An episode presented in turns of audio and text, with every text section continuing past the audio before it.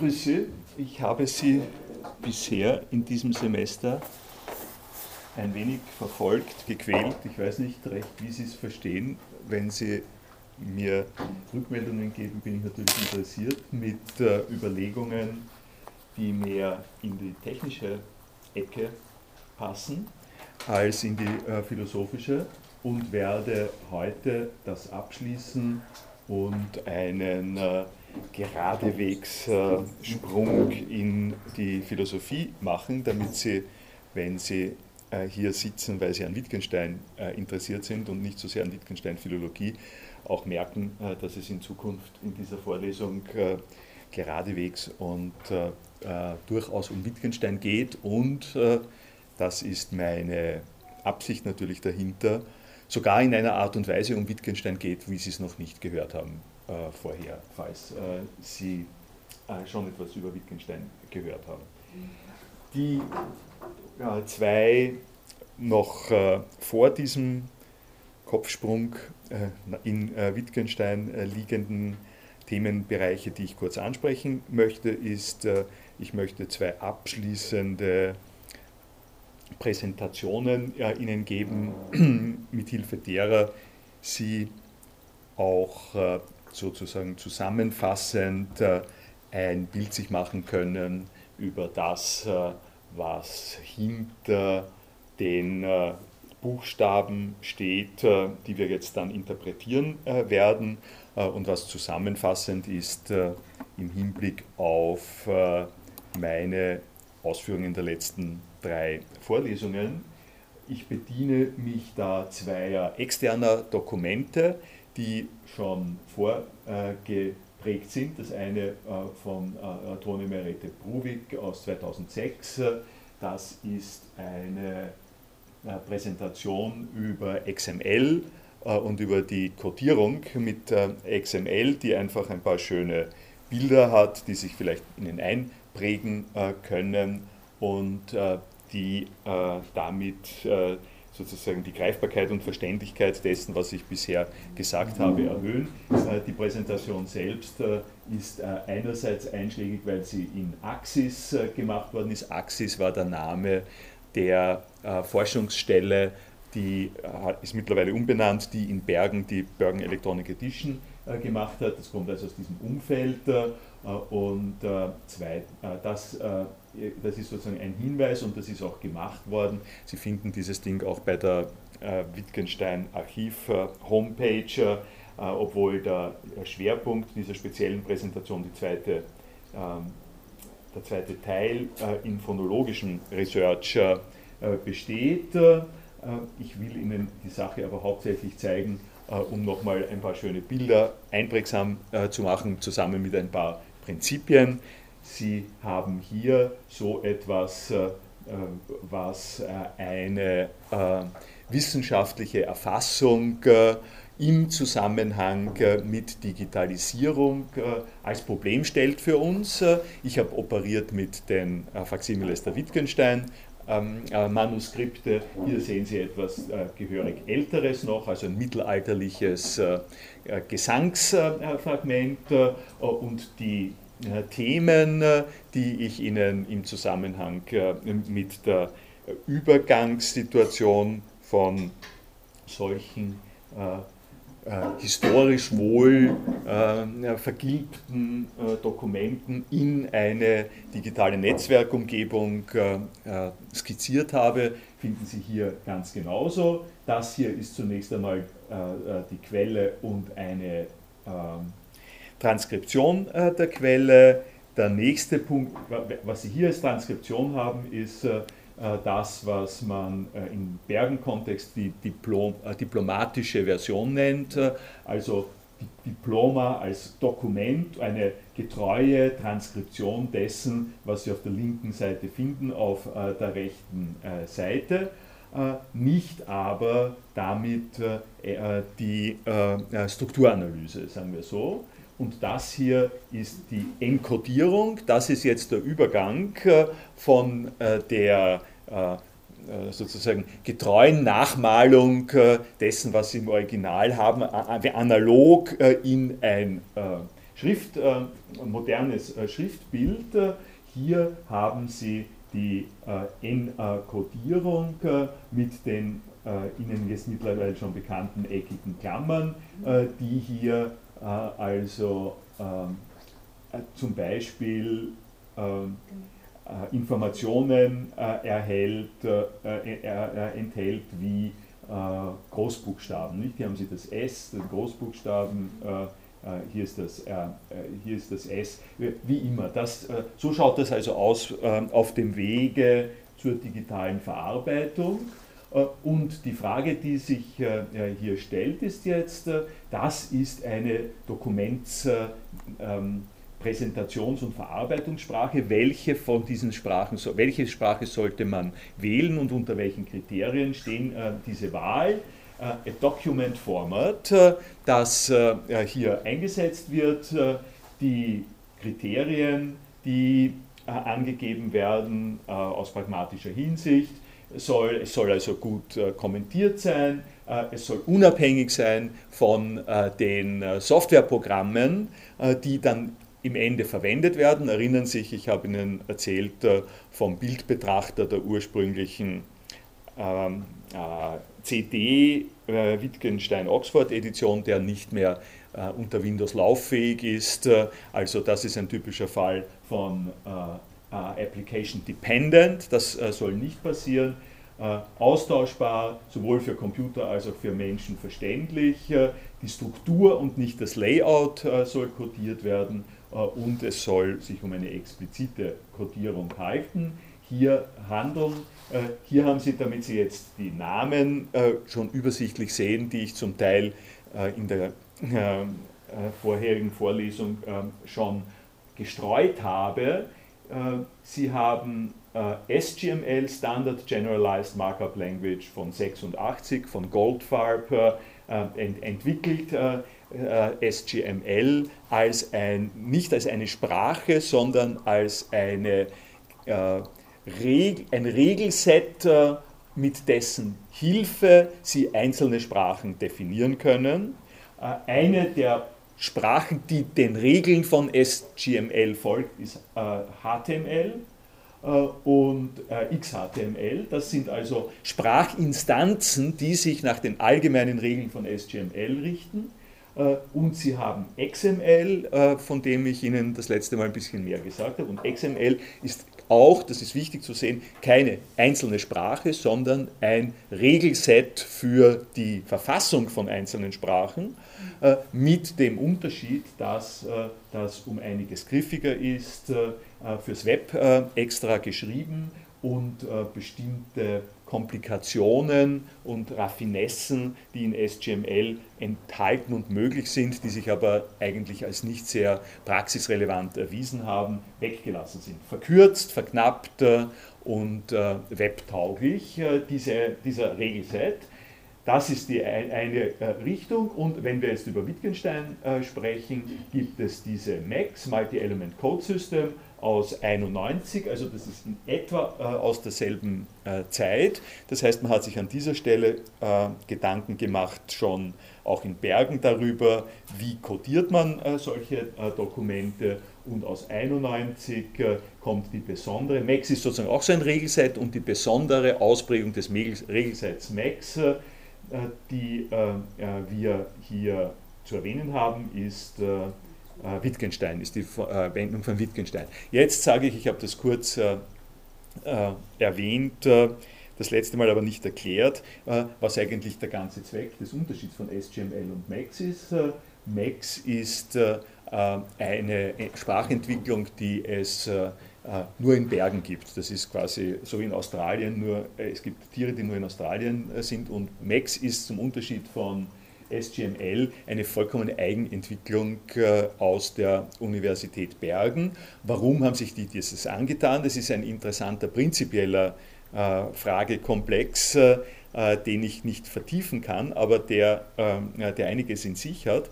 Und zwar hängt es damit zusammen, dass SGML aus der Computerseite her kommend die Idee gehabt hat, ein Text ist strikt hierarchisch gegliedert. Äh, wir können alles das, was in einem Text äh, darstellen wollen. Also alle diese raffinierten Kodierungen von chaotischen Zuständen auf der Seite der Faksimile, können und müssen wir darstellen in strikter Hierarchie, in, einen, in Hierarchiebäumen, die so ausschauen, dass du immer von einer obergeordneten äh, Stelle in eine andere kommst und dass klar ist, was die Alternativen sind. Du kannst nicht verloren gehen in diesem Baum. Es gibt keine unentschiedenen Übergänge.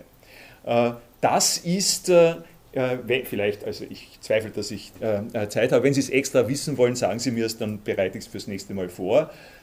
Das ist interessant, das ist umstritten, wie weit das möglich ist und ob das gut ist bei so ähm, raffinierten Geschichten wie, dem, äh, äh, wie den Texten, von denen wir sprechen, ob es nicht notwendig ist, von der Hierarchieforderung abzugehen und, und komplexere, verworrene, nicht determinierte Strukturabläufe zu haben, ähm, die die sich die, die einerseits näher an dem sind, was, was, was passiert, die aber andererseits äh, nicht so gut geeignet sind, sich automatisch mit der Maschine verarbeiten zu lassen, weil eine Maschine braucht eindeutige Instruktionen. Und Max äh, ist äh, aufgebaut worden auf der Grundlage davon, dass man sagt, diese Manuskripte sind so komplex, dass wir uns die Hierarchie nicht leisten. Und das ist der Grund, warum die beiden zunächst einmal inkompatibel waren.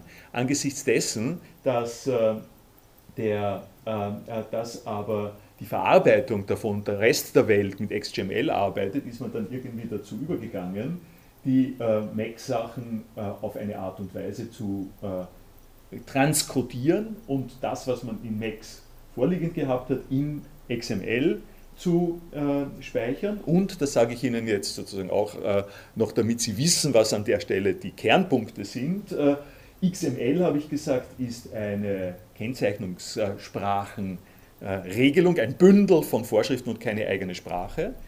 T Text Encoding Initiative, TEI, äh, ist eine von diesen Sprachen. Das ist im Vergleich zu XML so ähnlich wie, äh, also, so wie XHTML. XHTML ist die XML-Implementierung der HTML-Sprache. Äh, und TEI äh, ist eine Implementierung des Regelsets von XML. Das heißt, TEI gibt dir äh, genaue Sprachregeln, nach denen du operieren kannst. Und die Transformation der MEX-Daten hat stattgefunden in, in eben Text Encoding Initiative Schema. Das ist die Sprache, in der wir jetzt diese Bergen Source Codes, die ich Ihnen gezeigt habe, vorliegend haben. Äh, ich glaube, das äh, will ich damit bewenden lassen. Sie können es sich äh, anschauen. Dann noch, was es mit XML auf sich hat. Und ähm, hier ist die Text Encoding Initiative mit den entsprechenden, entsprechenden Links. Hier sind wir, wir sind sozusagen jetzt in der Entwicklungsstufe P5 und äh, ja, das reicht, äh, das reicht mal äh, für unsere Zwecke. Das ist äh, das Erste, was ich Ihnen zusammenfassend äh, sagen wollte. Das äh, Zweite, also das, was Sie hier sehen, diese Sachen hier sind, in, sind eben geschrieben äh, im Standardset äh, XML in der äh, Version, in der Implementierung von TEI. hier haben Sie XML, nicht? das ist das allgemeine Format, und in der Sprachversion ähm, P5 der Text Encoding Initiative. So, damit soll es jetzt einmal sein Bewenden haben.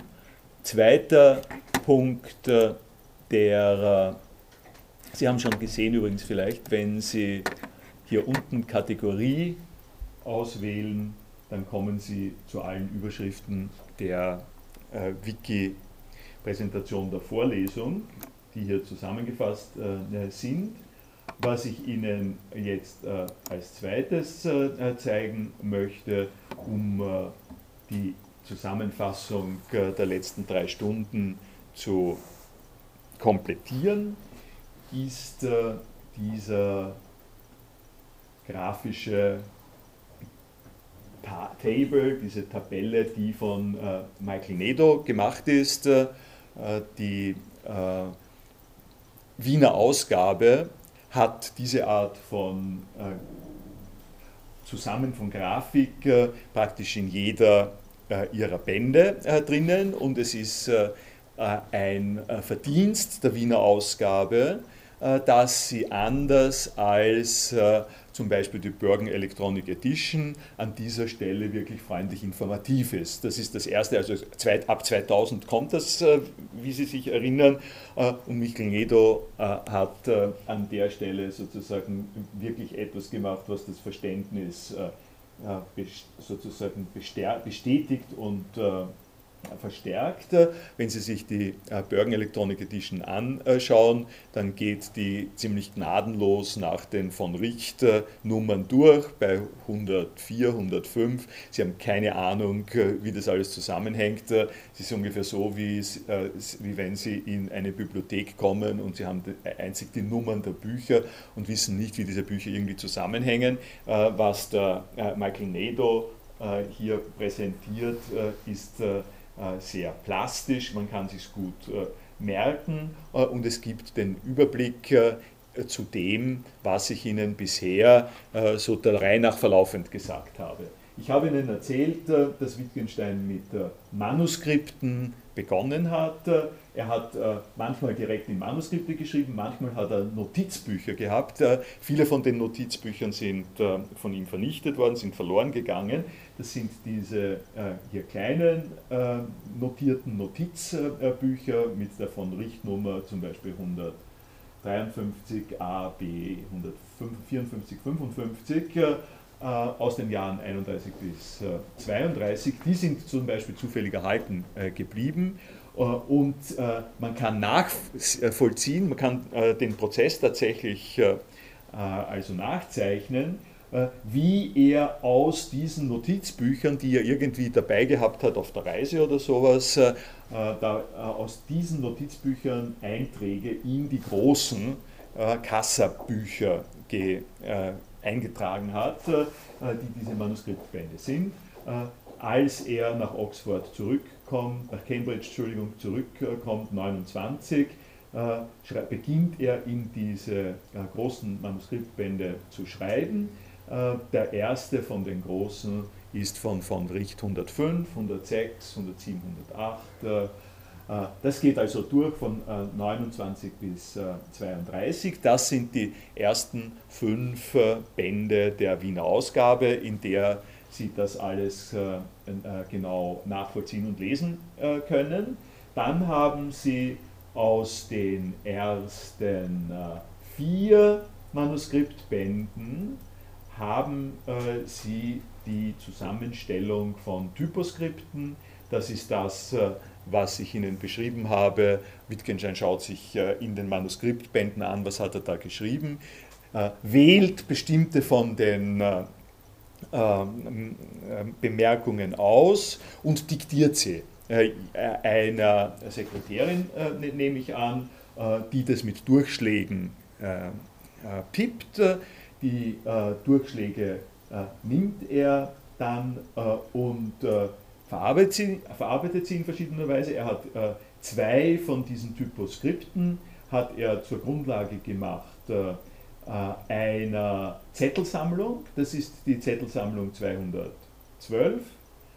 Und diese Zettelsammlung 212 äh, besteht jetzt darin, dass äh, er den hier herausgeschnipselten Bemerkungen eine vollständig neue Ordnung gibt. Also das ist echt ein, ein Puzzlespiel. Er legt die zusammen in einer völlig neuen Ordnung und diese neue Ordnung ist dann das, was abgetippt wird ins Big TypeScript. Ich zeige Ihnen die Art, äh, wie das ausschaut. Ich zeige Ihnen die ersten, ähm, den Beginn dieses TypeScripts. Äh, also es ist nicht das TypeScript, sondern es ist eben eine Zettelsammlung. Die erste Seite davon äh, hat er mit der Hand äh, geschrieben verstehen. Das ist die Überschrift, die man im Big TypeScript äh, findet über den allerersten Teil. Dann äh, die erste Unterabteilung mit der wir uns ja schon äh, beschäftigt haben. Das schreibt er ebenfalls mit der Hand äh, als eine Überschrift. Das Verstehen, die Meinung fällt aus unserer Betrachtung heraus. Sie sehen, dass er das äh, äh, geheftet hat, also mit Büroklammern, hat er dazu seine Zettel dazu gemacht. So, ich, ich mache das auch manchmal äh, noch so.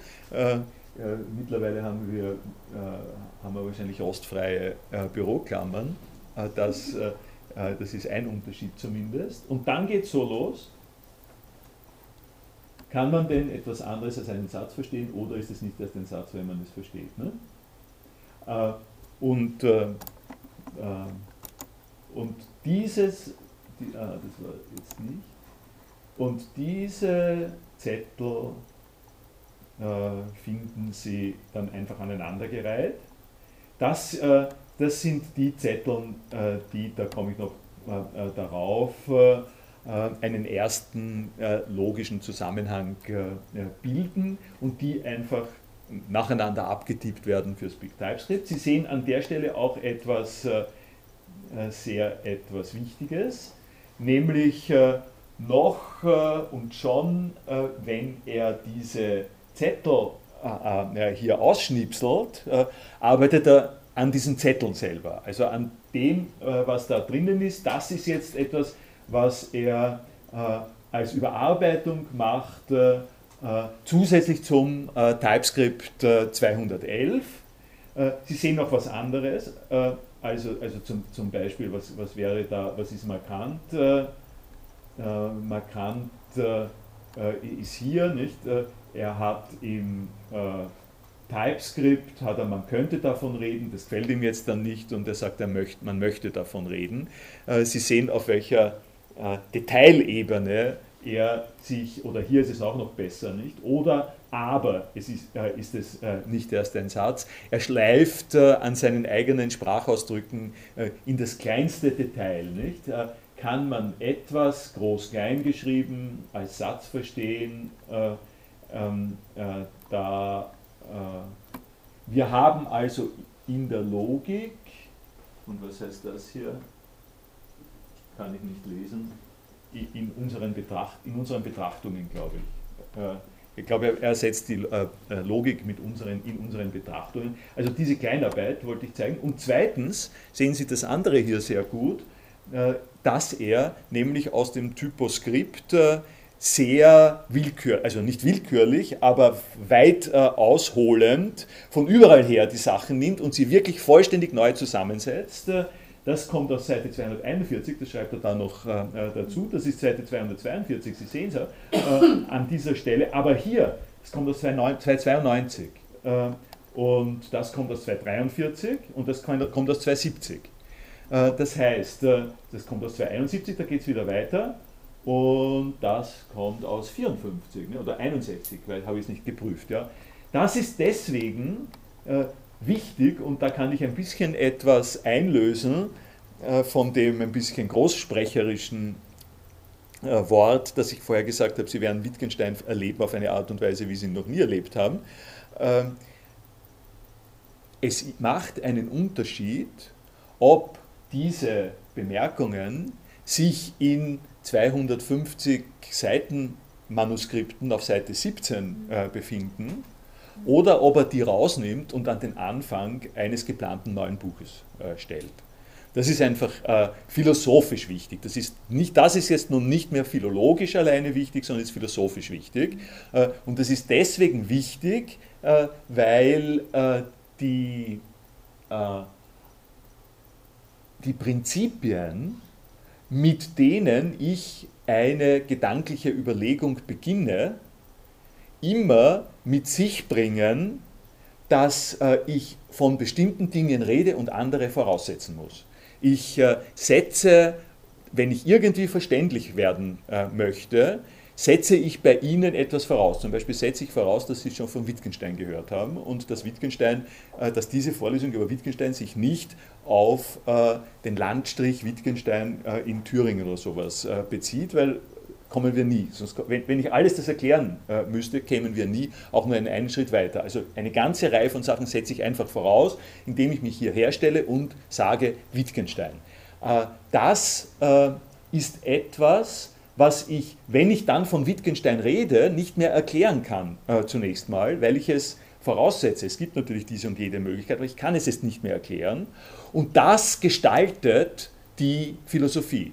Also Derrida ist äh, zum Beispiel einer, das ist nur eine kleine Klammerbemerkung, Derrida ist jemand, äh, äh der sich sehr freut äh, darüber, äh, einen Anfang zu setzen und kaum hat er diesen Anfang gesetzt, hinter den Anfang zurückzugehen und niemals weiterzukommen als dorthin, wo er darüber redet, dass das, wo er gerade angefangen hat, in Wirklichkeit äh, aber schon eine Voraussetzung hat, über die man jetzt anfangs wieder reden kann. Also diese Art von Kreisbewegung, äh, die man Dekonstruktion nennt, wie immer, man kann das sozusagen eine Fopperei nennen oder eine sehr kluge, spiralenmäßig aufgebaute Erschließung der Welt, ist ein Teil, wie man Philosophie Philosophie äh, betreiben kann, dass man sich sozusagen immer äh, etwas vorweg entwirft und kaum hat man es vor sich weg hin entworfen, ähm, äh, geht man hinter den eigenen Rücken und schaut, was habe ich da jetzt getan, statt dass man weiterkommt. Also man kommt nicht nach vorne hin weiter, sondern man kommt, äh, statt dass man nach vorne hin weitergeht, geht man nach hinten, um dorthin weiterzukommen, wo man gerade nach vorne hin äh, unterwegs war. Nicht? Das ist eine äh, Bewegung, die vorkommt. Äh, die auch etwas mit Philosophie äh, zu tun hat.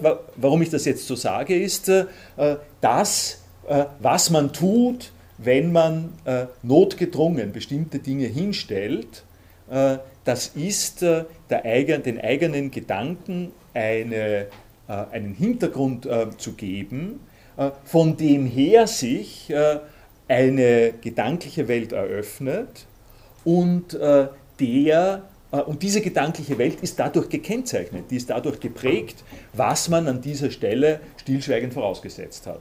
Wenn Sie jetzt äh, sich vorstellen, Sie äh, führen ein Tagebuch äh, und äh, Sie sind auf Seite 17 oder 7, und 20 dieses Tagebuchs, eines philosophischen Tagebuchs jetzt, und Sie schreiben jetzt das weiter, was äh, Ihnen gestern schon im Kopf war. Sie haben einmal geschlafen darüber, ähm, äh, es kommt Ihnen da was Neues äh, dazu, zu dem Sie spre sprechen sozusagen in dieser Rede weiter. Dann ist diese äh, Verfahrensweise ist nichts, äh, äh, was dem entspricht, was ich Ihnen jetzt gerade gesagt habe. Sie können sich, wenn Sie Tagebuch, philosophisches Tagebuch schreiben, können sich die Freiheit leisten, einfach der Reihe nach weiter zu überlegen, wie hängt es miteinander zusammen. Manches hängt ihnen deutlich zusammen, äh, bestimmte Sachen kommen ihnen wieder aus dem Blick, neue Sachen kommen rein. Das ist ein Geflecht von Überlegungen, so eine Wellenbewegung, das geht so her und so hin. Das ist eine Art und Weise zu philosophieren. Äh, und, äh, und es ist als eine Art und Weise zu philosophieren zum Beispiel, ist es wesentlich dadurch geprägt, dass man sich weigert, äh, äh, einen solchen Schnitt zu setzen. Da komme ich jetzt noch wieder, der ist jetzt mein kleiner Prügelknabe, der äh, Derrida. Ich, ich will nicht mich im Prinzip gegen Derrida aussprechen, aber als Kontrast eignet sich es dann gut. Ähm, es gibt ja doch eine ganze Reihe von Texten von Derrida, da ist es ziemlich egal, wo man anfängt oder wo man aufhört. Das geht endlos weiter. Man hat den Eindruck, man ist in einer Suppe, in der umgerührt wird. Nicht? Äh, das ist eine äh, Form äh, von, äh, äh, von Philosophie, die, die etwas zu tun hat, natürlich mit einem Problembewusstsein. Das ist ja nicht umsonst, dass, es, dass er das so macht, um es an einer schlagwortartigen Festlegung aufzuhängen äh, es ist sicherlich nicht analytische Philosophie. Nicht? Die analytische Philosophie, wie sie maßgeblich von Wittgenstein, von früheren Wittgenstein äh, gemacht worden ist, äh, legt großen Wert und arbeitet mit diesen Schnitten, arbeitet mit den ähm, Buchanfängen, wenn, wenn Sie so wollen, mit, äh, mit dieser Art äh, von starkem Bewusstsein äh, darüber, was sind die Voraussetzungen, äh, die man macht, aber nicht besprechen kann und was sind die Folgen aus diesen Voraussetzungen, äh, die man entfalten äh, kann. Eine mehr hermeneutisch-dialektische Philosophie geht mit diesen Sachen anders um und meine Ausführungen, die ich jetzt hier gemacht habe, laufen darauf hinaus, Sie darauf aufmerksam zu machen, dass wenn der Wittgenstein mit seinen Zetteln das Ganze komplett reorganisiert und in eine Form bringt, die er hier sammelt, die er eben hier zusammenstellt zu einem solchen äh, Zettelkonvolut, äh, dann macht er etwas, äh, äh was äh, philosophisch markant ist. Äh, und dessen, und das sollte ich jetzt so, so also noch extra artikulieren, der, der Stellenwert und die Wichtigkeit von dem, was dann am Anfang von dieser Sammlung steht, äh, hat einen Mehrwert zu dem, was, dieser Zettel, was dieses selbe Zitat hat, wenn es irgendwo sich findet im Manuskript. Und um diesen Mehrwert herauszuarbeiten, muss man die mühsame Arbeit äh, über sich, äh, auf sich nehmen, die ich Ihnen im Prinzip hier auch ne, mitgeteilt habe. Gut, das war jetzt etwas über das hier vorliegende Endprodukt äh, Big TypeScript. Hier haben Sie eben die Zettel und da kommt es dann hin. Und äh, ich habe Ihnen ja auch schon einige äh, Bemerkungen darüber gemacht, äh, wie äh, es dann weitergeht, nämlich more of the same. Kaum hat er das äh, hier als TypeScript, beginnt er daran zu arbeiten. Die philosophische Grammatik von Rush Ries ist äh, ein Derivat der Überarbeitung äh, dieses Big TypeScripts äh, und die Prinzipien davon haben wir schon diskutiert, insbesondere das, dass er, nämlich Rascheries, alle die Änderungen von Wittgenstein, soweit sie vorhanden sind, in den ersten Abschnitten umgesetzt hat und in ein eigenes Buch gebracht. Ich werde Ihnen das jetzt hier auch nicht äh, im Einzelnen äh, sagen. Äh, das können Sie wirklich selber lesen. Das ist äh, die Beschreibung mit Hilfe vor allem äh, von dem Grant äh, Lackhart und Maximilian Aue. Das, sind, das ist sozusagen die zweite leserinnenfreundliche genetisch aufgearbeitete Darstellung des Big TypeScripts im Unterschied äh, zu der Bergen Electronic Edition. Äh, ich habe Ihnen hier die drei Versionen äh, schon äh, gezeigt, die es von diesem Buch gibt. Äh, also die klassische ähm, Fassung äh, eines Buchs des Big TypeScripts aus, dem, äh, aus der Darstellung, die äh, Einleitung von äh, diesem Buch ist sehr instruktiv im Hinblick auf die Entstehung des Big TypeScripts und auch die weitere Verfolgung. Wie gesagt, das mache ich jetzt zu Ihrer Osterunterhaltung, wenn Sie anderes nicht haben. Und gehe nun tatsächlich weiter in die philosophische äh, Überlegung, es sei denn, Sie wollen zu dem bisherigen noch was bemerken.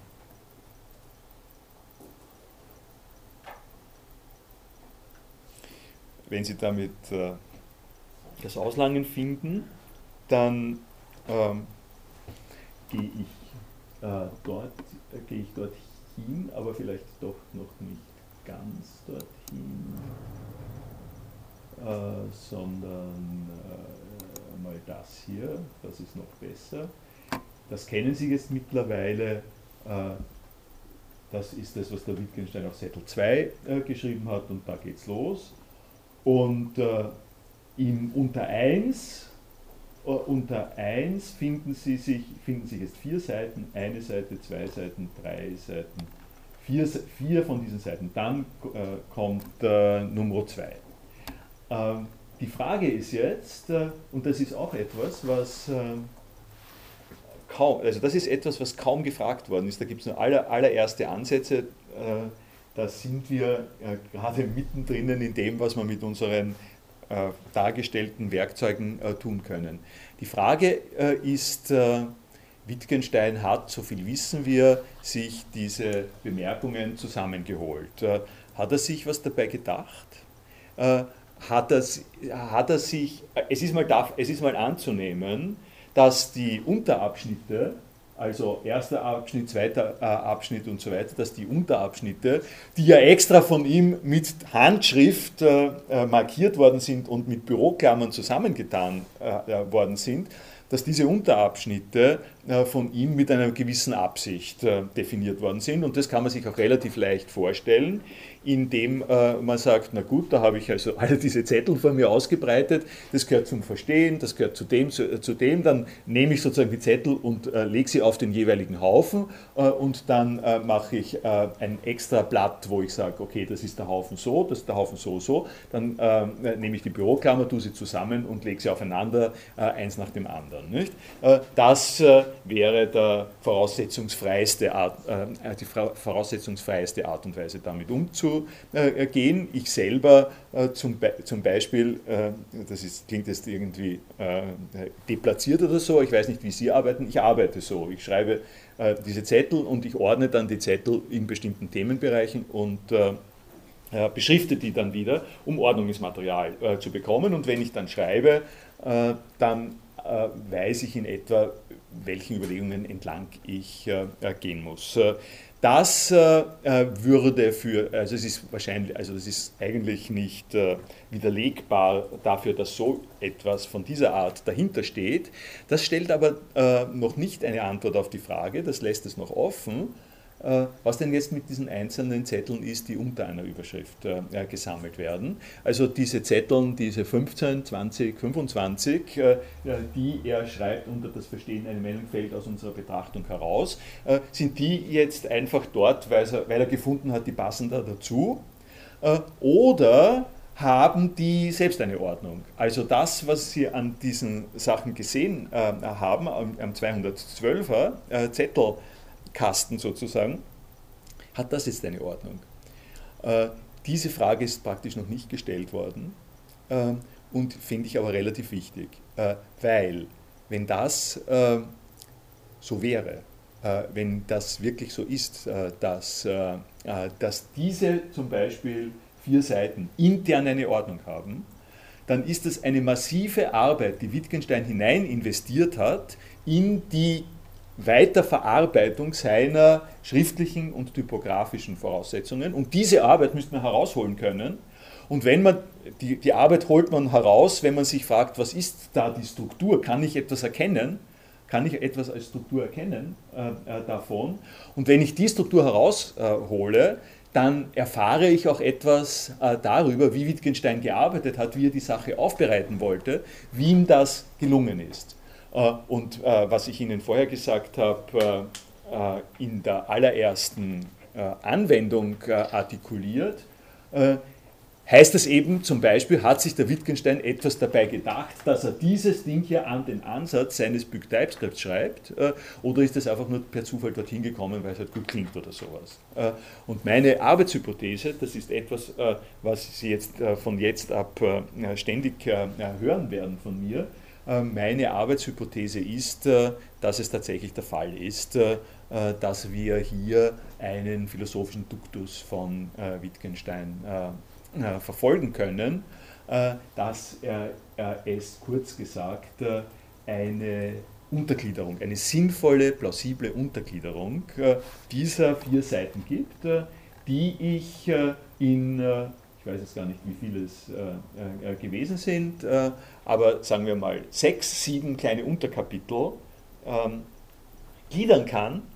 Äh, und wenn ich Ihnen diese Gliederung sage, dann ergibt sich ein Gedankengang vom einen Chunk zum anderen Chunk. Das, sind, das ist also nicht eine Gliederung, äh, äh, die einfach nach diesen Absätzen geht.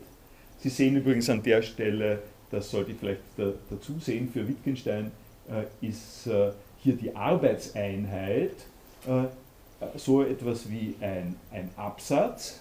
Äh, dieser Absatz, also diese Absätze, mit denen er arbeitet, äh, diese Absätze haben aber noch eine Untervariation, also das ist ein normaler Absatz, das ist sozusagen ein Absatz, wie wir ihn auch verstehen. Ähm, das ist auch, sind auch Absätze, wie wir sonst verstehen. Es gibt aber auch noch eine kleine Variante davon, das sind diese ähm, äh, Bildungen hier, äh, wo, sie, äh, äh, wo der Absatz Na, das könnten eigentlich auch als zwei, das könnten wir auch als zwei Absätze verstehen. Es gibt Einrückungen, gibt es da ein Beispiel. Hier, hier haben Sie so etwas wie Einrückungen, aber schauen wir mal da. Na, ja, da, äh, nein, das ist eigentlich auch ein Absatz. Es gibt manchmal innerhalb von diesen, äh, äh diesem Absatz gibt es noch Einrückungen, die nicht ganz als Absatz äh, äh fungieren, wo er keine Leerzeile äh, dazu macht. Das zeige ich Ihnen das nächste Mal einmal. Also er arbeitet mit solchen Absätzen und wie wir sehen werden und können, ist es so, dass manche von den Absätzen zusammenpassen und eine Gruppe bilden, eine inhaltliche Gruppe bilden äh, und diese inhaltlichen Gruppen äh, miteinander in einer Beziehung stehen, die äh, philosophisch interessant ist, wobei ich gleich am Anfang auch zugebe und dazu sagen muss, dass die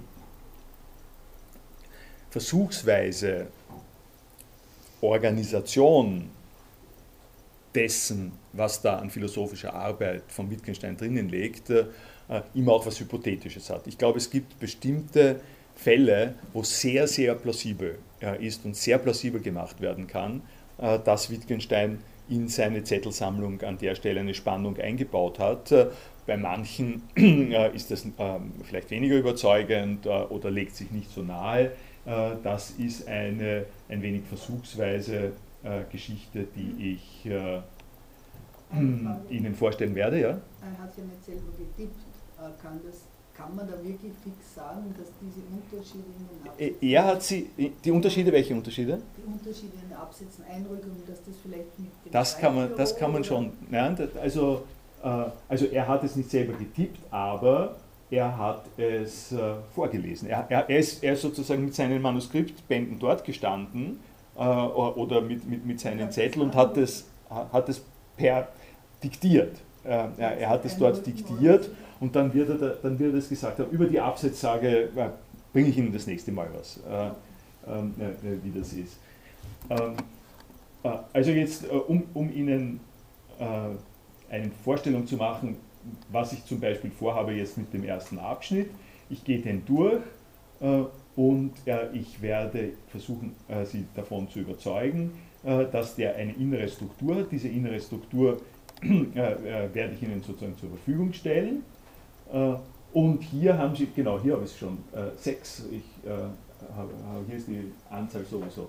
Meine These ist, dass diese vier Seiten sechs Gruppen von Gedanken enthalten und dass also äh, die erste Gruppe hiermit beginnt und äh, das Verstehen fängt, erst mit dem Satz, äh, fängt aber erst mit dem Satz an, ist sozusagen das Ende der ersten Gruppe und dann geht es weiter, wie es keine Metaphysik gibt.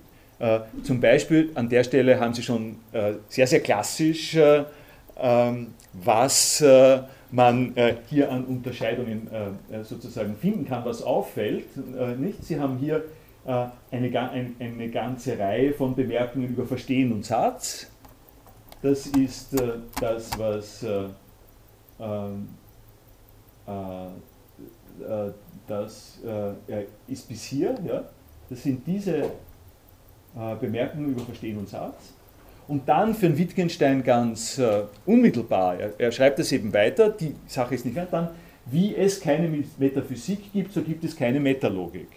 Äh, das ist ein schönes Beispiel von dem, was ich jetzt gesagt habe. Ja? Man könnte sagen, naja, was kommt da jetzt rein? Ja? Äh, jetzt hat er ein paar Sachen über Verstehen und Satz gesagt, äh, plötzlich kommt die Metalogik ähm, und, und dann kommt die Mathematik. Ähm, das ist ja alles willkürlich. Was soll, da, was soll da für eine Ordnung sein? Die Aufgabe, die ich mir stelle, ist Ihnen auch zu zeigen und zu sagen, dass die Tatsache, dass jetzt hier die Metaphysik und die Metalogik äh, eine Rolle spielen, äh, dass das äh, abgeleitet werden kann, dass das in ein sinnvolles Verhältnis gebracht werden kann zu dem, was da oben steht. Und dass es also diese Art von roten Faden tatsächlich gibt und, und zwar der eben von mir ähm, vorgeschlagene rote Faden ist der hier. Und um auch jetzt nochmal zurückzukommen zu Nikolaus Reitbauer und dem, was da im Hintergrund steht. das habe ich Ihnen schon gezeigt, aber Sie sehen es jetzt mit einem vielleicht einem bisschen tieferen Verständnis, nämlich das ist der Kontext, in dem kann man denn etwas anderes als einen Satz verstehen im äh, Manuskript äh, 110 auftritt. Und das äh, ist der Kontext, äh, in dem es übernommen wird ins Typoscript. Äh, und das ist der Kontext der Zettel. Also Sie haben, Sie haben hier auf Seite 187, 88 kommt das einmal vor. Sie haben es im TypeScript 211 auf Seite 241 äh, in der Übertragung von den Manuskripten zu den Typoskripten und dieses kleine Fragment da beginnt dann das TypeScript, das Big TypeScript. Also das ist der Sprung, von dem wir da reden. Und äh, ich werde natürlich auch damit operieren, dass ich Ihnen äh, ein bisschen deutlich mache, dass der, das ist hier das ist sozusagen kontextualisiert. Ja? Das ist das, wie es ihm eingefallen ist. Äh, äh, an der Stelle sehen Sie, in welchem Zusammenhang er auf diesen Gedanken gekommen ist, was man ja immer gerne haben möchte. Ja? Äh, wie kommt er denn da drauf? Ja? Äh, die Frage, wie kommt er denn da drauf, bezieht sich darauf, äh, dass ich gerne wissen will, was hat, er daran, was hat ihn interessiert, was hat er daran gedacht, äh, was hat ihn veranlasst, diese Sachen zu machen. Wenn Sie so etwas fragen, dann hilft das sicher dem Verständnis. Sie können äh, mit dem Satz mehr anfangen, wenn Sie wissen, was der Wittgenstein sich selber vorher und nachher dabei gedacht hat. Das ist sozusagen ein bisschen heimelig, äh, äh, würde ich sagen. Ja, das ist ein bisschen so wie, also ich entschuldige mich jetzt für den Vergleich, er fällt mir spontan ein, es ist ein bisschen so wie, Sie würden gerne sehen, wie wohnen denn Prominente. Äh, um zu verstehen, wie Prominente wohnen, ist es sinnvoll zu schauen, wie ihr Wohnzimmer ausschaut. Äh, äh, da sind sie doch gleich viel menschlicher dabei. Da sieht man ihren Lebenskontext. Das ist der das ist sozusagen der Geburtskontext, der Lebenskontext von einer solchen Geschichte. Der, äh, damit gibt es eine Schwierigkeit. Also jede, jede Person lebt in irgendwelchen Zusammenhängen und es ist in der Regel nicht sehr wichtig, in welchen Zusammenhängen sie leben. Wichtig ist, dass es die Prominenten sind, äh, von denen man wissen will, wie sie leben. Und prominent werden sie nicht deswegen, weil sie irgendwie leben, sondern prominent werden sie, weil sie irgendwas gemacht haben, was, ihre, was die Aufmerksamkeit äh, erzeugt, was den Blick auf sie wendet. Und deswegen, weil sie wichtig sind in einem Kontext, weil sie sich aufdrängen, will man gerne wissen, äh, welche Beschaffenheit hat denn ihr normales Leben, wo kommen sie denn her, wo sind sie geboren, alle diese Geschichten. Äh, und äh, diese, und die Übertragung dieses Bildes auf die Wittgenstein-Geschichte ist, das hier ist Prominenz. Das wird von Wittgenstein, dieses Fragment wird von Wittgenstein als prominentes hm, Fragment dorthin gestellt. Da hängt jetzt alles davon ab. Dieses Fragment muss entscheidende Arbeit tun und der Unterschied dazwischen ist, äh, äh, dass wenn das eine solche Prominenz hat, äh, dann müssen, wir uns, müssen und können wir uns damit auch philosophisch auf eine neue und andere Art und Weise beschäftigen, nämlich als die Voraussetzung, von der wir ausgehen. Im Unterschied dazu, dass wir hier nicht fragen müssen oder als erstes einmal nicht fragen, was da die Voraussetzungen sind, weil die Voraussetzungen können wir aus dem entnehmen. Die bestehen ähm, von sich aus in diesem Manuskript. Also auf diese Art und Weise werde ich äh, in weiterer Folge äh, vorgehen. Und äh, das Ihnen äh, gleich dadurch äh, jetzt äh, noch unterwandern, untermauern, dass ich etwas über die allgemeine philosophische Situation sage, in der nach meiner Interpretation Wittgenstein ein äh, neues, äh, äh, buchartiges Produkt hervorbringt. Also ich sage Ihnen jetzt, ich, ich sage Ihnen jetzt noch immer, als, als erstes Mal noch immer nichts zu diesem Satz hier, also den nenne ich hier Paukenschlag. Das ist für mich äh, damit, womit er eben etwas Neues beginnt. Der Paukenschlag kann man denn äh, etwas anderes als einen Satz verstehen. Und von daher wird sich dann etwas entwickeln müssen. Das versuche ich hier ein bisschen anzudeuten und das wird in weiterer Folge dann noch ausgeführt werden, was ich, man kann sagen, dass, wenn das die Eingangstür ist, ja, ich trete mit, durch diese Eingangstür trete ich in den Text hinein und ich schaue, was ich da sehe, wenn ich so einsteige in den Text. Äh, das wird die Aufgabe im zweiten Schritt sein. Der erste Schritt ist, dass ich jetzt noch etwas äh, sagen äh, möchte darüber, wie schaut das Gebäude aus, in dem das eine Tür ist. Das, also, wenn Sie sich die schöne Grafik vom Nedo anschauen, dann ist das Labyrinth oder was immer Sie wollen, dieses vielgestaltige ähm, Konvolut von sozusagen von Schrift Material äh, und in das Big TypeScript treten Sie ein äh, äh, durch diesen Eingangssatz. und ich sage Ihnen jetzt aber etwas darüber, wie schaut denn die allgemeine Geografie, Architektur aus zwischen den bestimmt, zwischen den verschiedenen Werkphasen, die äh, sich äh, hier ergeben. Und das wird also darauf hinauslaufen, dass ich Sie erinnere oder Sie bekannt mache mit grundlegenden Annahmen und Strategien, die der Wittgenstein im Tractatus Logico Philosophicus vorgelegt hat. Äh, der Tractatus Logico Philosophicus ist jetzt nicht der Gegenstand dieser äh, Vorlesung, aber es ist der notwendige Hintergrund äh, dessen, weil wenn ich nicht weiß, was dort gestanden ist, kann ich nicht ermessen, wie wichtig und wie gestaltet dieser neue Ansatz ist, den Wittgenstein mit dem Big TypeScript zu systematisieren versucht.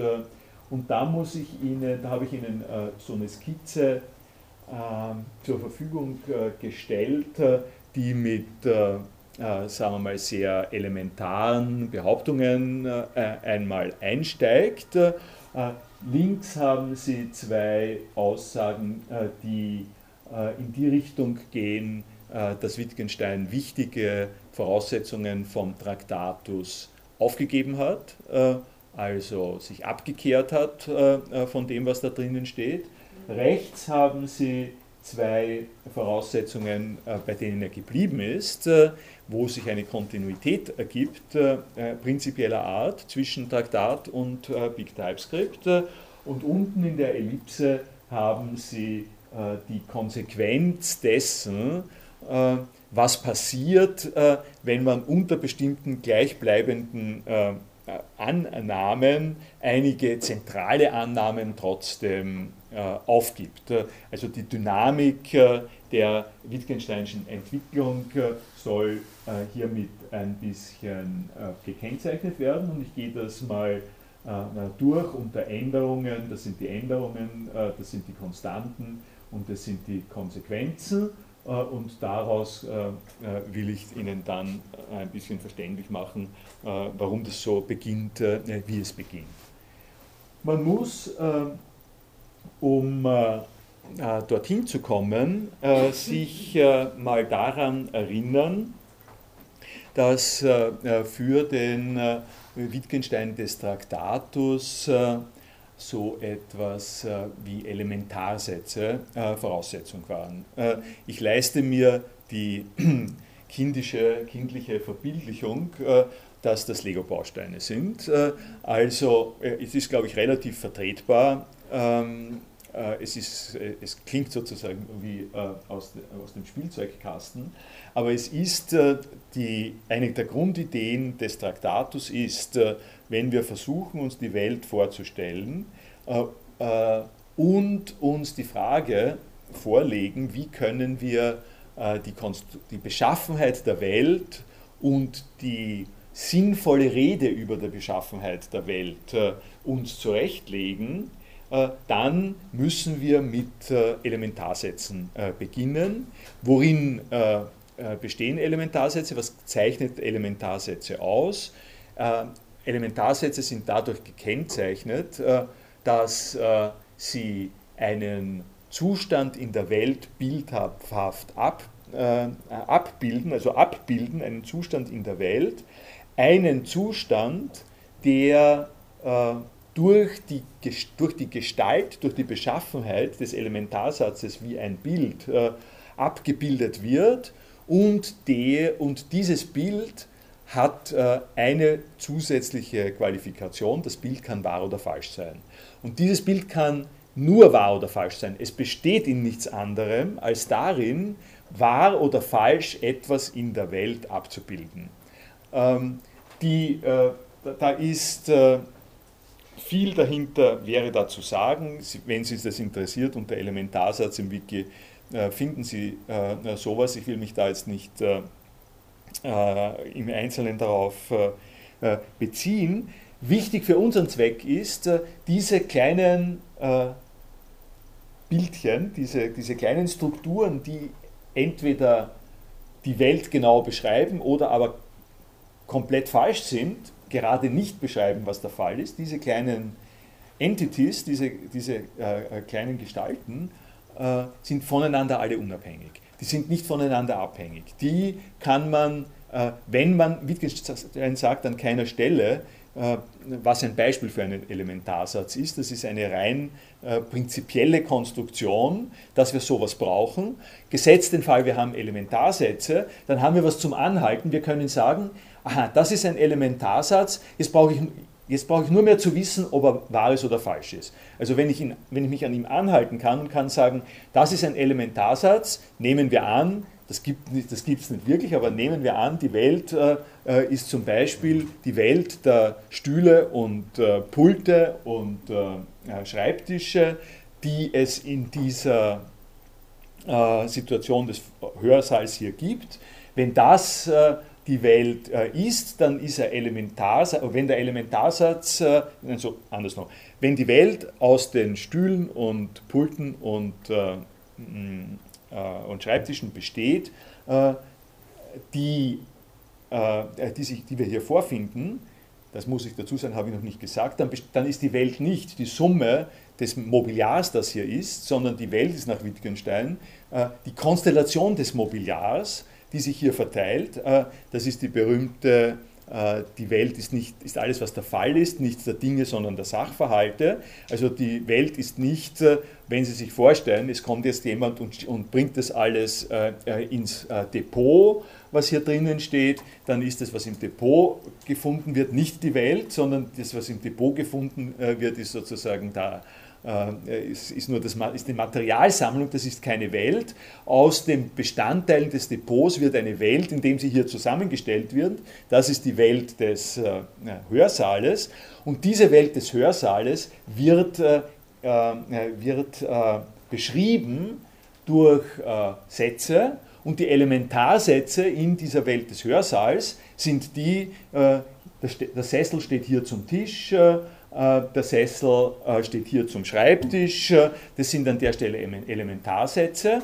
Während, ja, oder dieser Tisch steht links von diesem Tisch. Das ist auch ein Elementarsatz. Ähm, ähm, das ist die Lego-Geschichte. Sie haben sozusagen alle diese einzelnen Sachen, die können Sie zusammenstecken wie beim Lego, so wie Sie hier die Tische und Stühle zusammen ähm, manipulieren können. Die Welt aggregiert sich daraus und die äh, zusammengesetzten Sätze sind abgeleitet auf strategisch, logisch überschaubare Art und Weise von diesen Elementarsätzen. Sie können also sagen, dieser Tisch äh, steht äh, links von diesem Tisch und links von diesem und dieser Tisch links von diesem, diesem Tisch. Sie können mit und zum Beispiel solche Elementarsätze verbinden und auf die Art und Weise bauen Sie sich eine Tischreihe auf, äh, genauso ähnlich, wie sie sich komplexere Lego-Gebäude aufbauen, äh, dadurch, dass sie äh, die entsprechenden Lego-Bausteine zusammenstecken. Ähm, und äh, also das, das ist eine, erstens, es, es klingt sehr genial, einfach, wenn man das genau hineinschaut, was Wittgenstein damit macht, ist es eine, eine wirklich faszinierende Geschichte. Äh, in jedem Fall aber ist er draufgekommen, das will er nicht mehr weiter festhalten. diese Art, dass die Sicht, der Sicht der Welt ja, geht nicht mehr. Und seine, ähm, sein Weg dazu ist ein sehr spezifischer. Diesen Weg kann man nachvollziehen gerade im Manuskript 10456 wie er sich langsam wegschreibt äh, von dieser Welt. Äh, es ist oft äh, in mehr traditionell orientierten philosophischen Zusammenhängen darüber die Rede, dass er festgestellt hat, er ist gegen den logischen Positivismus. Das ist alles zu mathematisch, zu geometrisch, zu strikt, ein bisschen zu banal. Er ist am Ende, also im zweiten Teil seines Lebens draufgekommen, dass man das alles vielfältiger, organischer und so weiter auffassen muss. Äh, das ist ja Zusammenfassung, äh, die einigermaßen tendenziös ist. Es ist, wie ich die Sache sehe, sehr interessant, wie graduell Wittgenstein sich weiterentwickelt hat aus dieser Lego-Mentalität und man kann diese Weiterentwicklung aus der Lego-Mentalität kann man äh, durchaus in der Lego-Welt äh, auch beschreiben.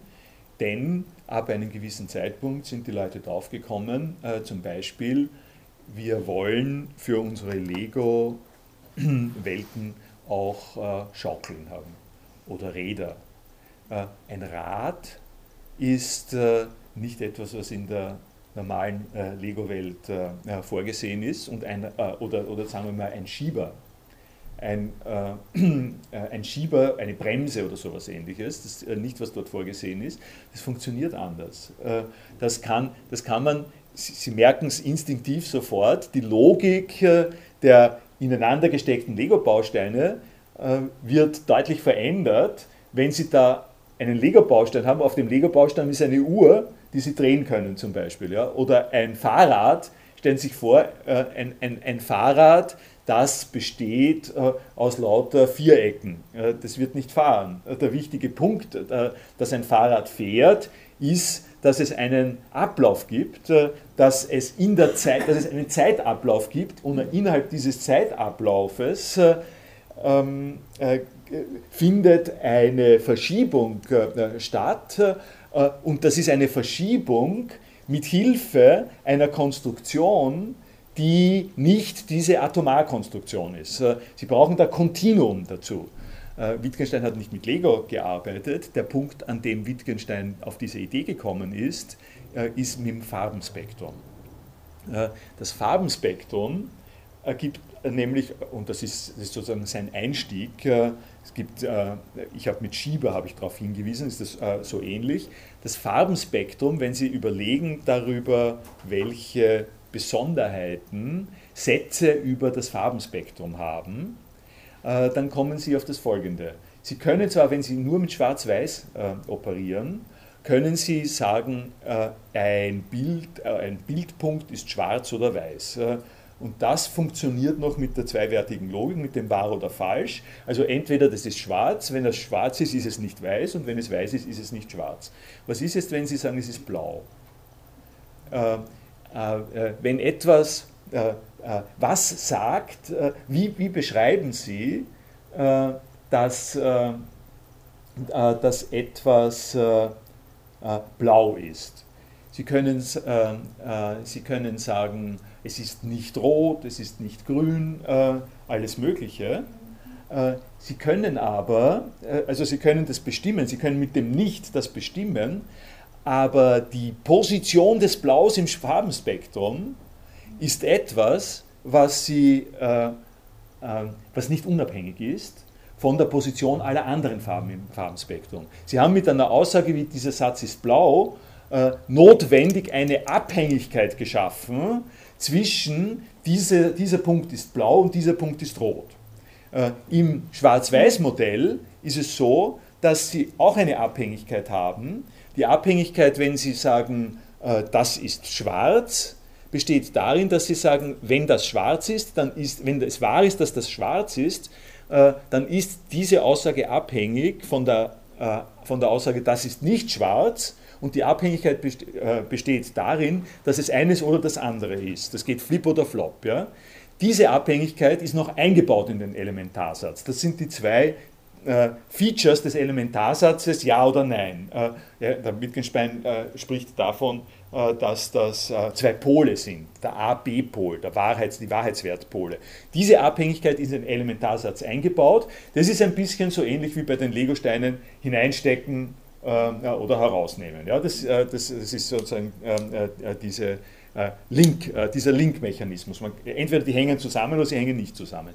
Aber die Abhängigkeit davon, dass sie nicht verstehen können, äh, wenn das etwas blau ist, ohne gleichzeitig zu verstehen, dass das nicht rot ist und das Rot was anderes ist, diese Abhängigkeit fassen sie äh, nicht mit der Zweiwertigkeit.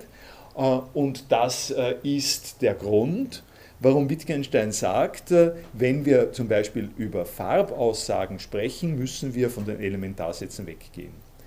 Das hat eine sehr weitgehende Folge.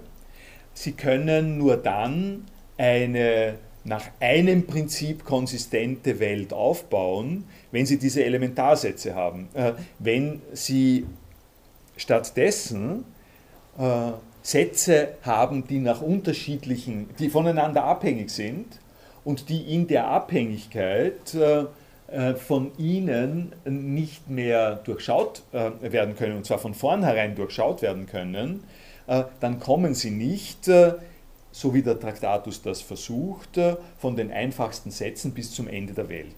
Das ist ein bisschen ähnlich wie das, was ich Ihnen vorher gesagt habe mit dem SGML und Max. Wenn Sie eine komplett hierarchische Struktur haben, dann können Sie sich alle Prinzipien von vornherein zurechtlegen, nach denen die Welt funktioniert.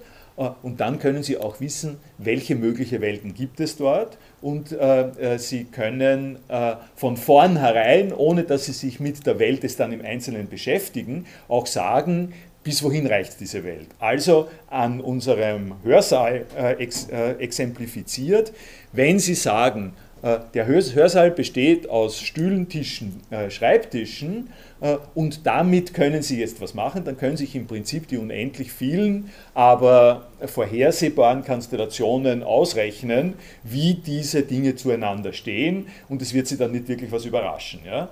Äh, wenn Sie allerdings gestatten, dass äh, es zum Beispiel die Möglichkeit gibt, dass Sie, dass Sie eines von diesen Dingen, die hier stehen, betrachten oder umgestalten als, äh, sagen wir mal, Leiter.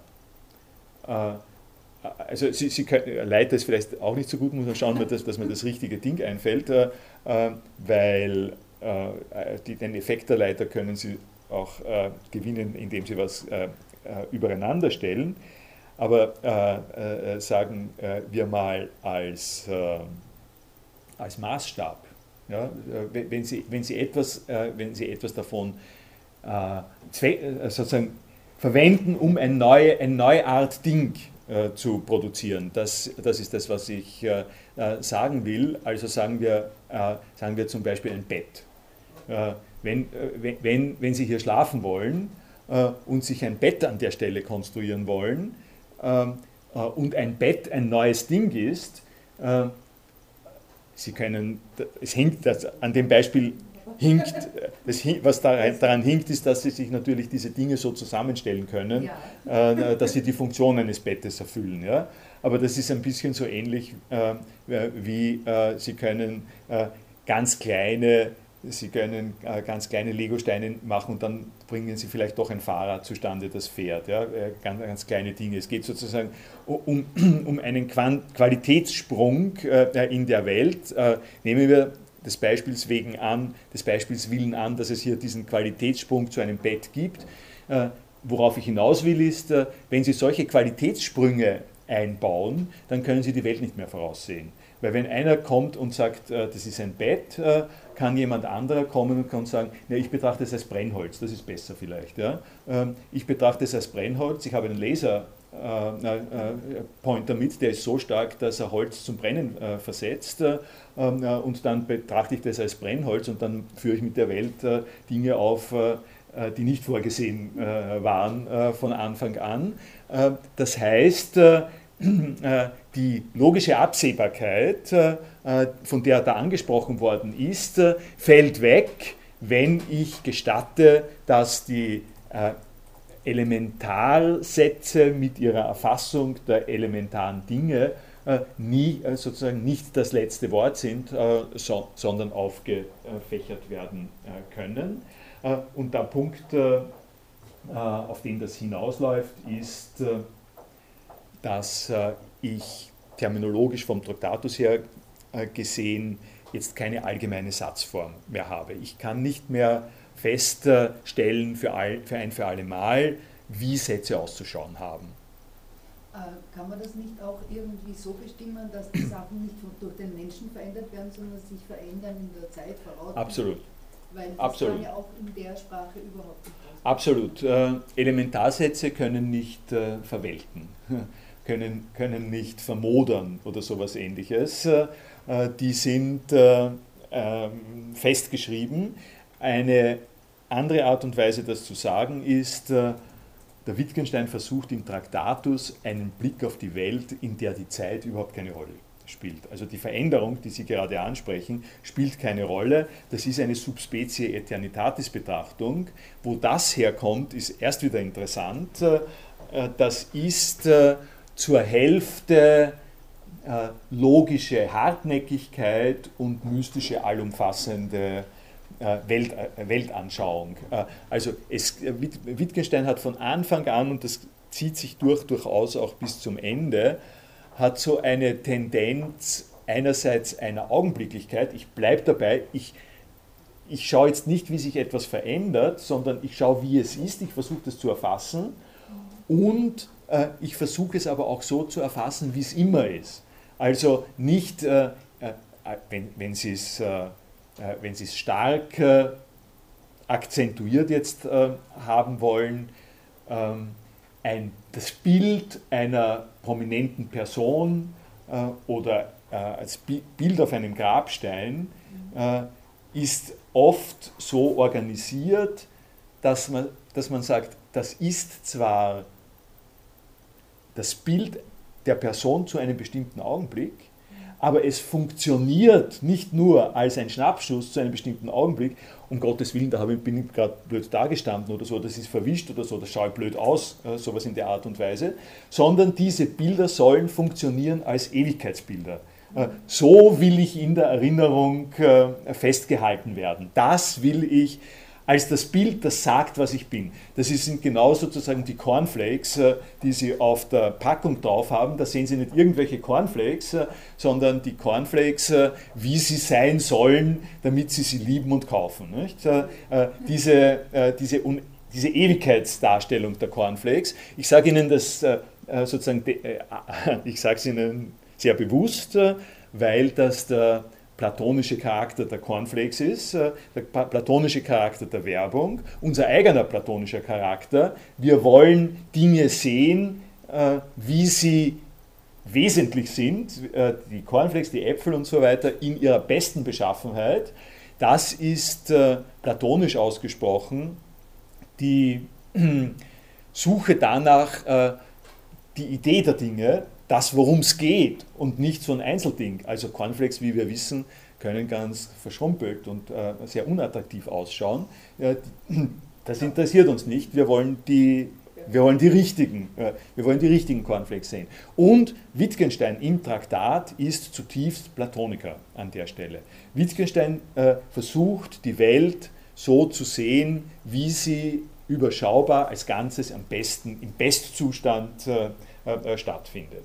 Und dieser Bestzustand, das habe ich versucht Ihnen deutlich zu machen, der Bestzustand ist nicht mehr gewährleistet und das ist Ihr Punkt jetzt genau gewesen, wenn die Welt ver verfällt. Ja, in dem Moment, in dem die Cornflakes äh, zerbrechen und schrumpeln, ähm, äh, gibt es Veränderungspotenzial, das dann nicht mehr ähm, handhabbar ist. Eine neue Form von ähm, Blick auf die Welt und diese, mit dieser neuen Form konfrontiert sich, also muss sich Wittgenstein konfrontieren. Es gibt keine allgemeine Satzform und es gibt keine Elementarsätze. Es gibt aber, und das ist das Zweite, nach wie vor, und damit wird die Sache wirklich sozusagen aufregend und knifflig, es gibt aber nach wie vor beim äh, Wittgenstein keine Metalogik. Was, äh, was heißt das und was bedeutet das?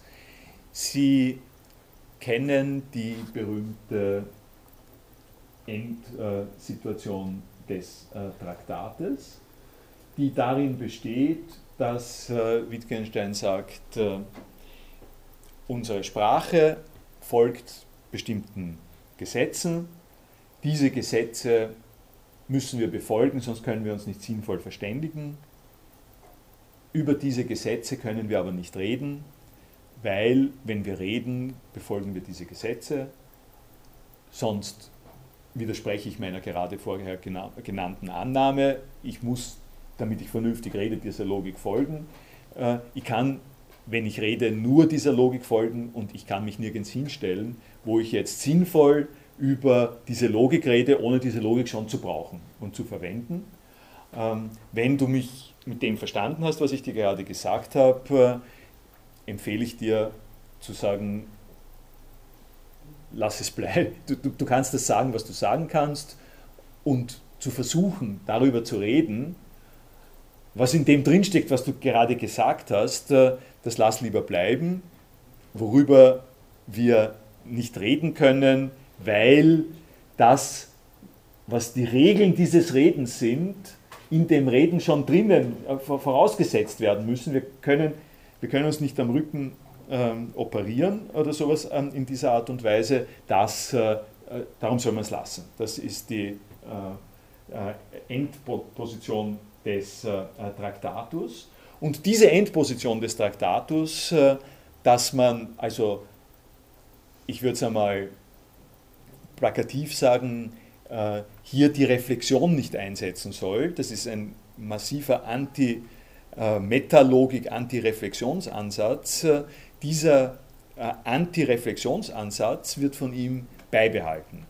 Das äh, sollte man jetzt so auch erklären und erläutern, dass man hinweist darauf, erstens, warum äh, sagt der Wittgenstein das, äh, abgesehen von dieser, sagen wir mal, ein bisschen formalistischen Spielerei, die ich Ihnen gerade vorgestellt habe, macht es einen Sinn, hat es eine Plausibilität? Ähm, worin liegt diese Plausibilität festzuhalten an der Antireflexivität? Und zweitens, äh, wie äh, sieht der Rest der Philosophie äh, diese These? Ich fange bei der zweiten These an und erzähle Ihnen nur kurz, äh, dass äh, durch Wittgensteins äh, bahnbrechende und suggestive Art viele Leute zunächst einmal mit der Sache einfach mitgegangen sind und sich faszinieren und auch einschüchtern ließen von diesem Wittgensteinischen Diktum, über das sollen wir nicht reden, und gesagt haben, okay, über Ethik und über Religion und über die Logik der Sprache insgesamt dürfen wir nicht reden. Das sollen wir also bleiben lassen. Unsere Philosophie ist was anderes. Wir halten uns daran, dass wir nicht über die Logik unserer Sprache reden, weil dort drin die Logik steht. So jemand wie Carnap oder Tarski, die weniger apodiktisch und mythisch veranlagt waren, sind relativ bald gekommen und haben gesagt, und so, wieso darf man nicht drüber reden? Hm, da gibt es äh, ein, äh, ich, ich darf über die Tische reden, warum darf ich nicht darüber reden, dass ich über die Tische rede? Das äh, kann doch nicht ein Problem sein. Das eine ist eine Objektsprache und das andere ist eine Metasprache. Die Objektsprache verwende ich dazu, über die Tische zu reden und die Metasprache rede ich darüber, darüber zu reden, dass ich eine Sprache habe, mit der ich über Tische rede. Nichts einfacher als das kann ich doch entsprechend auflösen.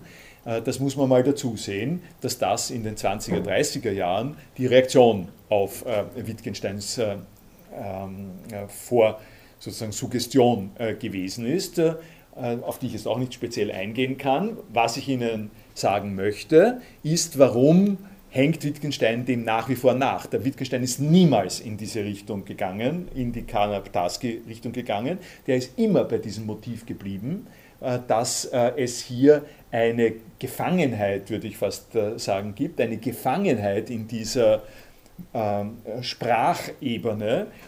Und diese Gefangenheit hängt schon mal damit zusammen, dass man sagt, wenn ich beginne davon zu reden, dass es eine Objektsprache und eine Metasprache gibt, dann habe ich schon zu viel zugegeben. Dann habe ich gesagt, okay, deine Sprache ist die Objektsprache, die eine, und die andere ist die Metasprache, wo ich mich darüber hinaus äh, bewege. Darin liegt schon der Fehler, überhaupt zu sagen, es gibt eine Metasprache, eine Metalogik. Sprache ist Sprache, ist Sprache, ich bleibe immer in der Sprache äh, und die Unterscheidungen, die ich in der Sprache treffe, äh, liegen alle auf derselben äh, Ebene. Der Grund, einer der Gründe, ich sage Ihnen sozusagen einen, den spektakulärsten, für mich ist das immer der spektakulärste Grund eigentlich von Wittgenstein in dieser Phase gewesen. Warum kommt man auf eine solche Idee, zu sagen, ich verweigere die Stufenordnung der Sprache? Ähm, ein wesentlicher Grund ist, und Wittgenstein sagt den auch, Sie werden es dann gleich lesen, dann auch im Big TypeScript, ein wesentlicher Grund ist, weil die Philosophie nichts Besonderes ist. Äh, das, äh, Herr Felber lacht, äh, wir haben darüber schon auch gesprochen und ich setze es an dieser Stelle genau an. Klassisch seit Platon, seit der Ordnung der Welt, die darin besteht, dass oben die Ideen sind, die für jene Leute zugänglich sind, die aus der Höhle ausbrechen, die eine höhere Erkenntnis haben, äh, die einen, eine Einsicht in Prinzipien haben, die dem Rest der Welt äh, äh, in dieser Art und Weise nicht erschlossen ist, wird Philosophie immer als qualitativ unterschiedliches Unternehmen gesehen von wie man dann immer wieder sagt und lesen kann, von den Einzelwissenschaften. Es gibt also die Leute, die kümmern sich um die geschichtlichen Vorgänge und dann gibt es andere, die kümmern sich darum, was ist der Sinn der Geschichte, ähm, äh, um es äh, abgekürzt äh, zu sagen. Das ist ein Kerngebiet, die, eine der Kernthesen der überlieferten Philosophie, dass es diese Besonderheit der Philosophie gibt. Äh, und äh, die Wittgensteinsche Philosophie äh, ist eine der Übungen, kann man schon sagen, die darauf reagiert, auf diese Besonderheit der Philosophie, die die Besonderheit der Philosophie nicht wirklich wegkriegt, aber sie zu einer Nullstufe hinunterfährt, die an der Stelle nicht mehr, so, nicht mehr die Effektivität hat, nicht mehr die Wirksamkeit hat, die die klassische Philosophie haben könnte, äh, eine, zum Beispiel ein äh, äh, klassischer Ausspruch von Wittgenstein in dem Zusammenhang, nur damit Sie wissen, wie das weitergeht. Philosophie lässt alles, wie es, wie, sie, wie es ist. Philosophie kann nicht eingreifen in der Welt.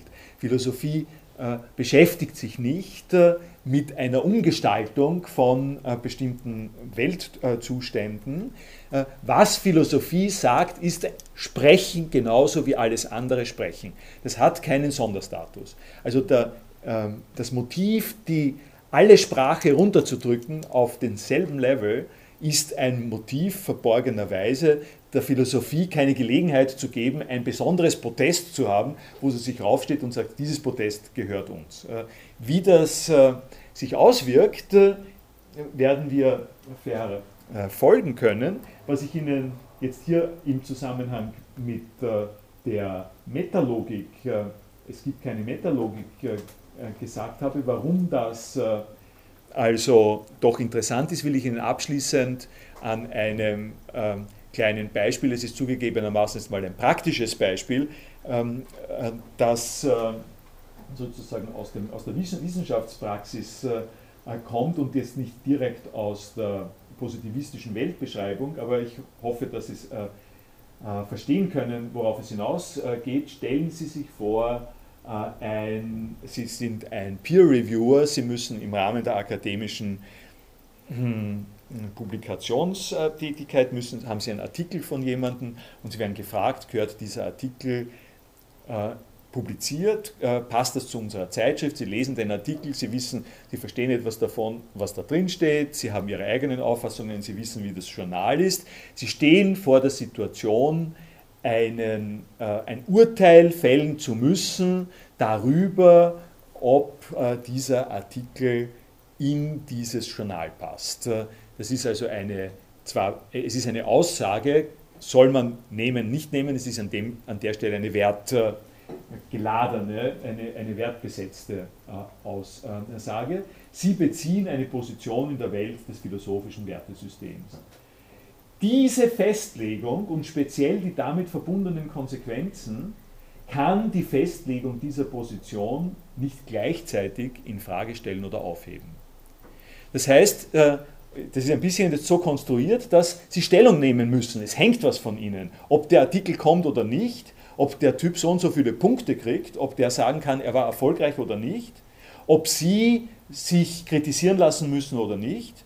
Das hängt alles damit zusammen, dass Sie jetzt sagen, okay, drucken. Stellen Sie sich das vor. Äh, darauf müssen Sie sich einlassen, wenn Sie da mitspielen wollen. Sie können, Sie können es versuchen, Sie können es versuchen, Sie können gleichzeitig eine zweite Mail schreiben und sagen, äh, in der ersten Mail habe ich zwar gesagt, äh, äh, Sie sollen den drucken, aber ich sage Ihnen jetzt in der zweiten Mail, nehmen Sie die erste Mail nicht wichtig, drucken Sie ihn doch nicht. Das ist zum Beispiel eine Möglichkeit, die Sie machen können, aber das ist unredlich, das ist an der Stelle deutlich unredlich. Ähm, Sie unterwandern damit sich selber und sie unterwandern den Zweck des ganzen Spiels das ganze Spiel basiert darauf, dass ihre Festlegung äh, nicht mehr verändert werden kann. Da ist schon was passiert, der Zug ist abgelaufen. Und auch wenn Sie im Nachhinein versuchen, mit diesem abgefahrenen Zug noch irgendetwas zu machen, kommen Sie dort nicht mehr hin, wo der Zug abgefahren ist. Äh, äh, Sie können dem Zug nachlaufen, Sie können den, äh, Sie können den Zug stoppen lassen, Sie können was immer Sie, Sie wollen, Sie können mit einem Auto fahren und den Zug einholen. Das, was geschehen ist, indem Sie das Signal gegeben haben, der Zug fährt ab, ist eine Einmaligkeit, ist eine Sache, an die Sie nicht mehr herankommen und die Mechanismen, sich auf das zu beziehen, was da passiert ist, wenn Sie äh, das Signal zur Abfahrt gegeben haben, in meiner äh, Bildlichkeit jetzt, diese Mechanismen, die gibt es zwar in der Sprache, aber die können nicht mehr das zurückholen. Das ist irreversibel. Die können nur mehr weitere Folgen sein. Das ist wiederum die Zeitdimension. Sie können, wenn Sie dieses Signal gegeben haben, natürlich damit rechnen, dass es bestimmte Konsequenzen gibt und diese Konsequenzen selber können Sie auch wieder beantworten mit bestimmten Sachen von sich. Aber was sie nicht machen können, ist, sie können sich nicht hinstellen und das, was sie hier festgelegt haben, wieder aus der Welt bringen, indem sie sich darauf beziehen. Äh, indem sie sich darauf beziehen und das wieder aus der Welt sozusagen zurücknehmen. Und die Weigerung der Metalogik, die, also die Verweigerung der Metalogik, die beim Wittgenstein an dieser Stelle äh, äh eine, eine Rolle spielt, äh, bedeutet in dieser Sichtweise, die ich Ihnen vorstelle, bedeutet es, äh, dass wir in der Welt, ähm, heideggerianisch sage ich es jetzt mal sogar, geworfen sind, dass wir nicht, nicht auskönnen, dass wir unweigerlich mit solchen Ausdrücken leben und zu leben haben und uns nicht ausreden können, auf einen höheren Standpunkt, von dem aus, dass dann wieder alles gut wird oder wieder alles anders wird. Was wir tun können, ist etwas hinzufügen. Äh, aber wir können nicht äh, das äh, auf einen höheren Standpunkt heben, was wir getan haben. Also es ist, weil ich Heidegger gesagt habe, nicht, dass ich wüsste, das ist ein bisschen unvorsichtig, dass ich das jetzt sage, aber die Nietzscheanische Vorstellung der ewigen Wiederkehr des Gleichen könnte man auch in diese Richtung sehen, nämlich wenn alles immer wiederkehrt, dann ist alles gleich wert. Also diese, die ewige Wiederkehr des Gleichen klingt zwar nicht so, da kann natürlich eine Hierarchie auch drinnen sein, die immer wiederkehrt. Es klingt nicht so wie mein die Hierarchie alles runterstauchen auf eine Ebene. Aber in einer anderen Betrachtungsweise ist die ewige Wiederkehr des Gleichen eigentlich auch eine vollkommene Verflachung, weil äh, es äh nicht möglich ist, äh, aus der Vorgabe, dass alles, was es gibt, äh, immer neu und immer wieder in derselben Art und Weise kommt, äh, nicht möglich, aus der Vorgabe rauszuspringen in einen äh, Bereich, der jetzt äh, sozusagen extra motiviert, extra ausgezeichnet und besonders ist. Alles, was besonders ist, teilt mit allem, was nicht besonders ist, die Eigenschaft, immer wieder zu kommen. Also in diesem sehr pansophischen, wenn Sie wollen, Zusammenhang halten wir uns auf und bleibt Wittgenstein immer. Letzte, damit höre ich auf, äh, äh, damit man es nicht nur so pansophisch mit Heidegger und äh, Nietzsche macht, sondern mit Neurath. Letztlich ist diese Idee eine, die sich auch auf der anderen Ecke der philosophischen Überlegungen findet, nämlich im Wiener Kreis und bei Neurath. Dieses berühmte Zitat, wie Schiffer sind wir, die ihr Schiff auf offener See umbauen müssen, ohne es jemals in einen Dock zerlegen und aus besten Bestandteilen neu einrichten zu können.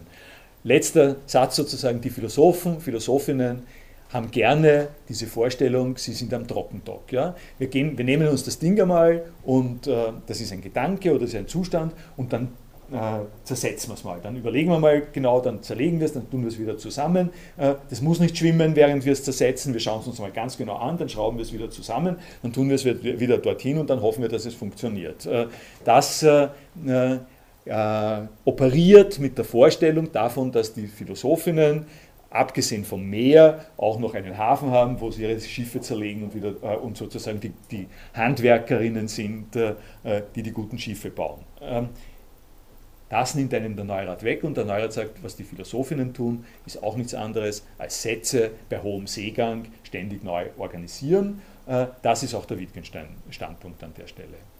Danke und schöne Osterferien.